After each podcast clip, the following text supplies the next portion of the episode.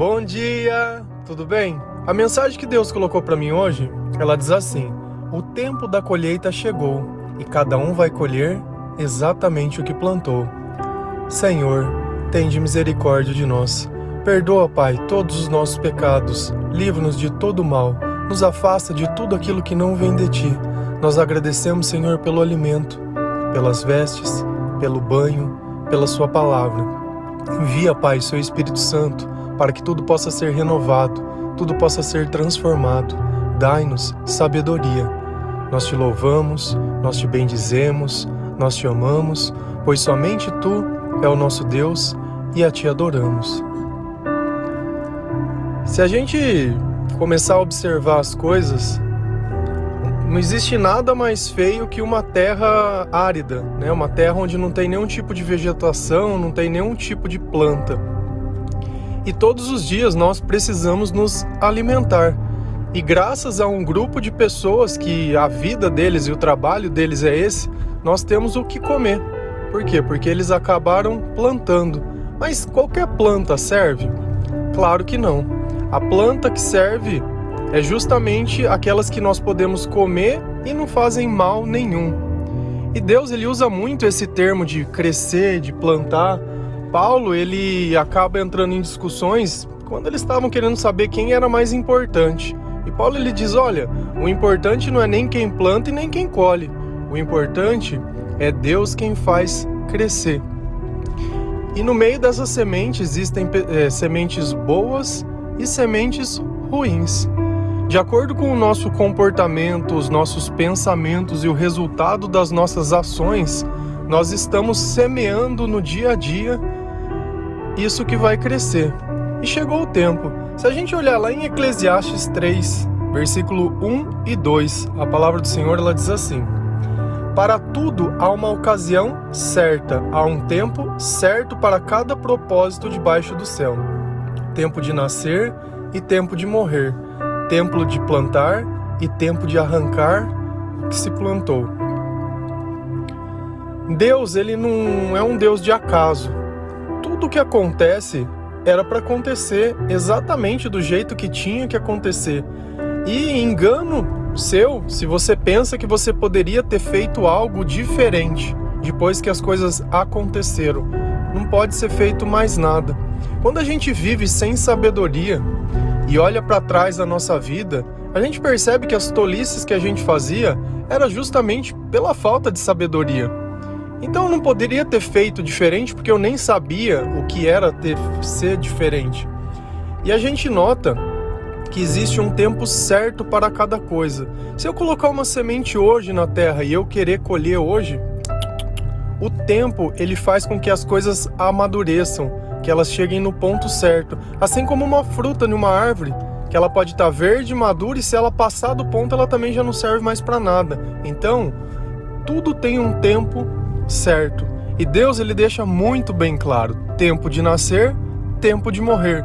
Deus ele não disse quanto tempo cada um duraria, assim como cada fruta ela dura um tempo diferente para ficar no ponto certo de comer, assim como cada gestação acaba tendo um tempo diferente, a vida de cada pessoa também tem um tempo diferente. Por quê? Porque o determina esse tempo é o propósito, e é isso que a gente sempre conversa. Às vezes nós lamentamos a morte de pessoas que partem prematuramente, mas o tempo e o propósito dela já foi atingido. E todos nós vamos ter que nascer e morrer. E não é sábio ficar questionando isso. O tempo que tinha foi. Então, se você quiser viver de uma forma sábia, aproveite o tempo que você tem com as pessoas, porque a gente nunca sabe quando Deus vai chamar elas de volta. E aí a gente vê que tem o tempo de plantar e o tempo de colher. E hoje chegou o tempo da gente colher. E muitas vezes aquilo que a gente tem colhido hoje, talvez você tenha mudado de vida hoje, tenha buscado mais ao Senhor, tenha entregado seus caminhos para Ele, mas ainda não tem conseguido colher esses frutos. Por quê? Porque o que a gente colhe geralmente no presente é o que a gente plantou no passado. Com exceção de que quando Deus vem e faz um milagre, ou quando você já não tem nada mesmo, que você já destruiu tudo, então fica muito mais fácil a gente perceber na nossa vida essa mudança. Mas com um pouco de paciência e perseverança, tudo pode ir mudando. Se a gente ir lá em Mateus 13, versículo 24 e 25, Jesus ele conta uma parábola que ele vai usar mais ou menos esse mesmo termo de plantar e semear. E às vezes nós fazemos as coisas e achamos que tem pessoas que tentam nos prejudicar e realmente tem essas pessoas. E Cristo ele vai nos alertar sobre isso nessa parábola. Então não pensa que o mal ele vai ficar impune. Aqueles que ficam tentando te prejudicar ou aqueles que te prejudicaram, aqueles que te perseguem, aqueles que têm plantado mal, eles vão colher exatamente o que eles merecem. E o bem que você tem feito no tempo certo também você vai colher esse bem. E a passagem ela diz assim: Jesus lhe contou outra parábola dizendo: O reino dos céus é como um homem que semeou boa semente em seu campo. Mas enquanto todos dormiam, veio seu inimigo e semeou joio no meio do trigo e se foi. Então, na parábola, o começo dela diz que alguém tinha semeado um campo de coisas que você poderia comer, trigo, seja lá o que for, e enquanto ninguém estava vendo, porque o mal ele age no oculto, por isso que ele mente, que ele engana e que ele se esconde, ele não quer ser visto. E ele foi lá e semeou joio no meio do trigo, da plantação dele. Pensa que o joio vai ser uma planta que ela não serve para comer, só que quando ela cresce junto, ela rouba os nutrientes da terra e ela acaba impedindo que a outra planta pudesse crescer muito mais. Então, ainda que você esteja fazendo tudo certo, note que o mal ainda ele vai tentar estar tá no meio de você, ele vai tentar ficar estragando as coisas que você tem semeado e ele vai fazer isso. E não há nada que você possa fazer. Não adianta você querer ser como ele. Ah, não, ele veio e jogou joio na minha plantação, eu vou lá também e vou jogar na dele. Isso não é sábio, por quê? Porque a partir do momento que você fizer isso, você vai ser como ele. E como que a gente vai mostrar uma mensagem de amor fazendo mal para as pessoas?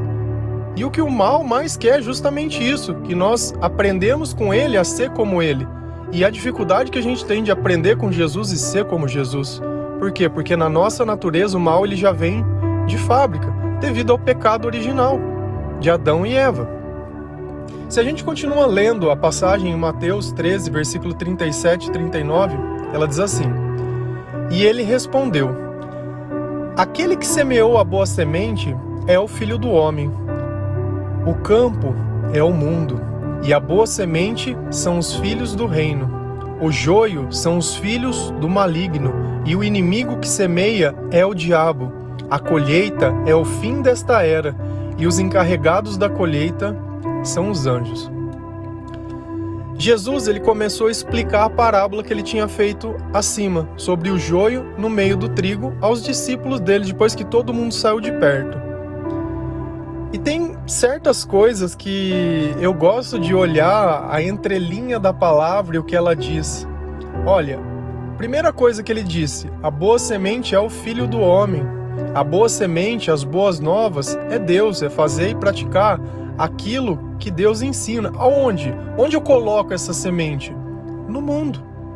O mundo que a gente vive precisa que nós mostramos a eles a quem nós acreditamos através do nosso comportamento, através das nossas atitudes, através da nossa servidão, da nossa obediência. E as boas sementes são quem? São os filhos do reino. São as pessoas que colocam o reino de Deus em primeiro lugar na sua vida. São as pessoas que não têm medo de defender Jesus. Não defendem outras coisas, não tiram a autoridade de Deus, mas elas defendem o reino de Deus. E quem é o rei do reino de Deus? Por favor, quem é o rei do reino de Deus? É Ele, é o Senhor de toda a glória. E aí nós vamos entender um pouco sobre o joio que também, da mesma forma que Deus tem os seus filhos, o diabo tem os seus filhos. O joio são os filhos do maligno. E quantas vezes nós não fomos esses, esse filho desse maligno, prejudicando outra pessoa, perseguindo outra pessoa, insultando outra pessoa, xingando outra pessoa, julgando outra pessoa e fazendo tudo aquilo que Deus condena e abomina. usando a nossa vida simplesmente como se ela não fosse nada, para prejudicar outras pessoas, para atacar outras pessoas. E quem semeia essa semente é o diabo. Assim como Deus, o diabo também é um espírito. Assim como o Espírito Santo vem na sua vida e faz você fazer coisas boas, falar coisas boas, sentir coisas boas, o diabo é um espírito que vem na sua vida e te influencia a fazer coisas ruins. E o diabo ele tem um único propósito: matar, roubar e destruir. E é isso que ele faz com a vida dessas pessoas que ele está perto. Então, se você olha destruição na sua vida, só se sente mal, é tristeza, é choro, é angústia, é amargura, é ansiedade, descontrole, tudo essas coisas. Parece que é Deus perto de você? Parece que existe um espírito divino perto de você? Não parece. Então, justamente o mal que a gente planta na vida dos outros, que ninguém tá vendo, porque o mal ele é na escondida. Quando a pessoa não tá perto, você vai lá e fala mal dela. Quando ela tá perto, é a melhor pessoa do mundo. E você acha que ela só faz isso para as outras, para você não. Que a gente é para um, a gente é para outro. Isso não tem jeito muito de mudar. E o que me deixa muito feliz é quando ele vai falar sobre a colheita, que é justamente o que a frase está falando hoje.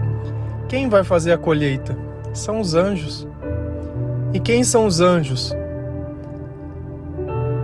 Os anjos são as pessoas que aceitaram e receberam o chamado de Deus. São as pessoas que colocaram o reino de Deus em primeiro lugar da sua vida. Deus diz que os anjos têm mãos humanas. Deus diz que todas as vezes que o povo estava caminhando no meio do deserto, o anjo estava na frente. E o anjo são justamente aqueles que lutam por nós, que nos protegem, que nos guardam, que realmente importam. Quanto a nossa vida nada valia, foram os anjos que foram anunciar o evangelho para nós. Assim como um anjo foi para Maria, assim como um anjo falou com Jacó, e quantos anjos não apareceram ao longo da Bíblia direcionando e guiando o povo para o lugar certo? Mas nós temos que entender duas coisas.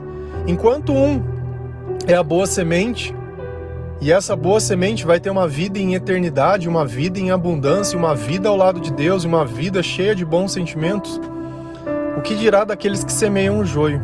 Lá em Mateus 13, versículo 40, barra 42 43, a palavra diz assim: Assim como o joio é colhido e queimado no fogo, assim também acontecerá no fim desta era. Eles os lançarão na fornalha ardente onde haverá choro e ranger de dentes. Então os justos brilharão como o sol no reino de seu Pai. Aquele que tem ouvido, ouça. A colheita vai ser feita para os dois. A diferença é o destino. Um vai para o fogo, um vai para o inferno. E talvez o inferno já comece aqui. Porque o que, que adianta você viver uma vida cheia de tristeza? E ele usa a palavra choro. E quantas vezes a gente não está cansado, amargurado, em desgosto, chorando, ranger de dentes? Será que não é a boca que fala? Qualquer besteira que só reclama? E esse é o destino do joio. Por quê? Porque não faz o bem para ninguém, não faz nada para merecer nada além disso. E o que ele recebe em vida, ele vai receber durante toda a eternidade. Então, se você acha que essa vida já está pesada do jeito que está, se você continuar fazendo as coisas que você faz, você espera que a tendência é cada vez ser pior. Porque o mal, enquanto ele não terminar com tudo, ele não sossega, diferente de Deus. E aí vem a parte que cabe a nós, os justos.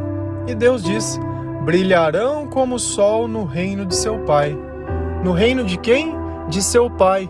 Ué, mas cadê os santos aqui? Cadê o resto do povo que a gente precisa seguir?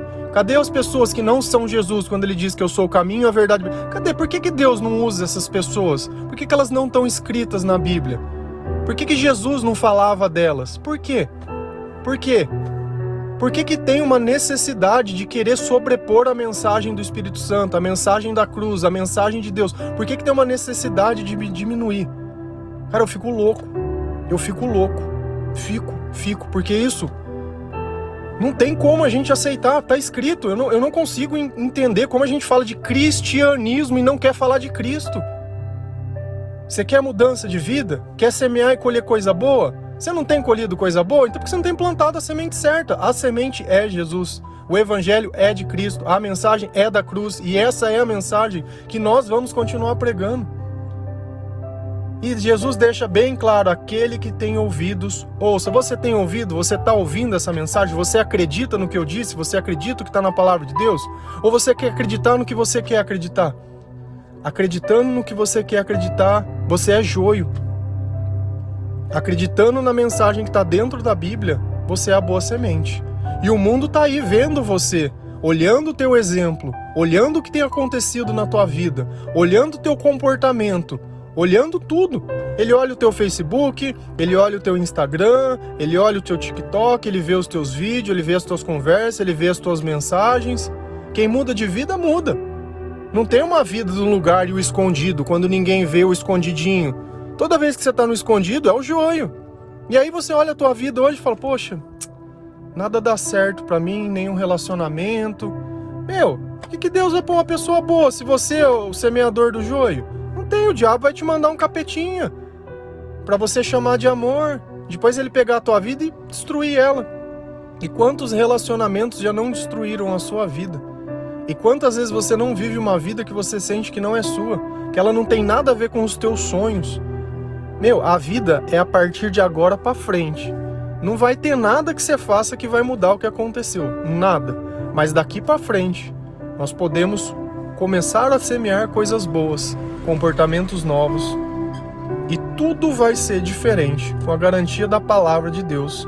E ao invés de você se tornar um filho do maligno, você vai se tornar um filho do Altíssimo, vai se tornar um anjo que vai ajudar a difundir as boas novas, porque essa ideia de cristão que senta em banco de igreja para ficar só ouvindo a mensagem, sai da igreja e não faz nada para Cristo, você esquece. Ou nós somos filhos de Deus e ajudamos no reino de Deus, ou você vai deixar para meia dúzia de pessoas porque você dá dinheiro. Ah, não, eu pago dízimo, a obra, é de, a obra é de todo mundo. O reino é nosso. O reino é nosso. O Pai é nosso. A ajuda é nossa. A herança é nossa. Então você ajuda. Ajuda a divulgar a mensagem, ajuda a difundir, ajuda a encorajar as pessoas que estão divulgando, que estão fazendo. Porque querendo ou não, o maligno ele fica tentando todo mundo.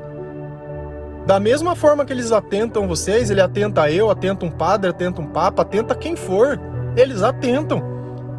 Só que a partir do momento que a palavra está dentro de nós e nós sabemos o que Cristo espera de nós, meu, beleza, essas são as nossas armas espirituais, esse é o nosso capacete, essa é a nossa salvação. Amém? Presta atenção, presta atenção. No teu hoje que é a tua colheita. O que, que você tem colhido? Gosta? Não gosta? Vamos plantar diferente. E eu tenho certeza que no futuro nós vamos falar de novo sobre isso. Você vai falar: olha, é, valeu a pena. Amém? Que Deus abençoe cada um de vocês que todo mal e tudo aquilo que não vem de Deus seja lançado nesse lago de fogo, que se queime e se extingue, que as coisas de Deus permaneçam na sua vida, que você seja forte, que você seja corajoso, que todo esse sentimento de medo, de angústia, de derrota, ele saia do meio de você, que a partir de hoje a tua vida comece aos pés da cruz, aos pés do Senhor, que Cristo tenha o primeiro lugar da tua vida e que nada possa roubar nem dividir essa glória quando você pensar em Deus, é em Cristo que você tem que pensar. Quando você acordar, agradece a Deus por mais um dia. Quando você dormir, agradece pela proteção que Deus te deu. Quando você comer, agradece a Cristo pelo, pelo alimento. Agradece a Cristo pelo banho, pela roupa, pelo trabalho, pela tua família, pela tua visão, pelo ar que você respira e por tudo. Porque se hoje nós vivemos é pela glória e pela misericórdia de Deus. Amém? Deus abençoe.